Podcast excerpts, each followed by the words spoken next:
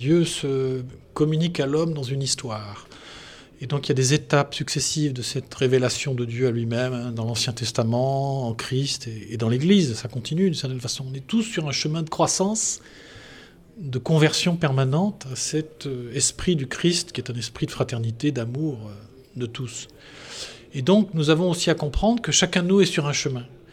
Et nous avons à développer une pédagogie de l'accompagnement des gens.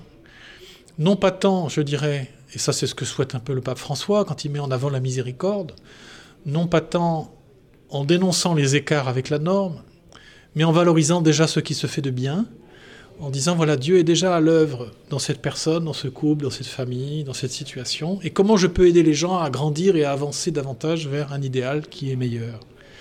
Donc non pas tellement insister sur le, négatif, mais plutôt sur le positif, en ne niant pas évidemment la vérité et, l'écart possible, mais voyez, en insistant sur cette dimension-là, que Dieu est déjà présent, et qui se révèle peu à peu à chacun dans un chemin de croissance et de vie. Qu'est-ce que ça peut changer dans le regard des, prêtres et dans leur, dans leur action pastorale? Euh, Le cardinal Schönborn a fait un petit livre qui s'appelle le, regard du bon pasteur. Eh bien, je crois que c'est ça, c'est-à-dire euh, adopter un regard qui est un regard qui est celui de Jésus, de miséricorde, de patience.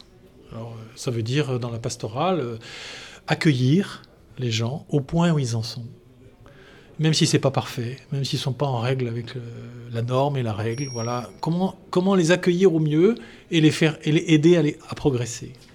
Ne pas d'abord juger peut-être, euh, mais essayer avec eux de faire la vérité et, en même temps voilà de grandir avec eux.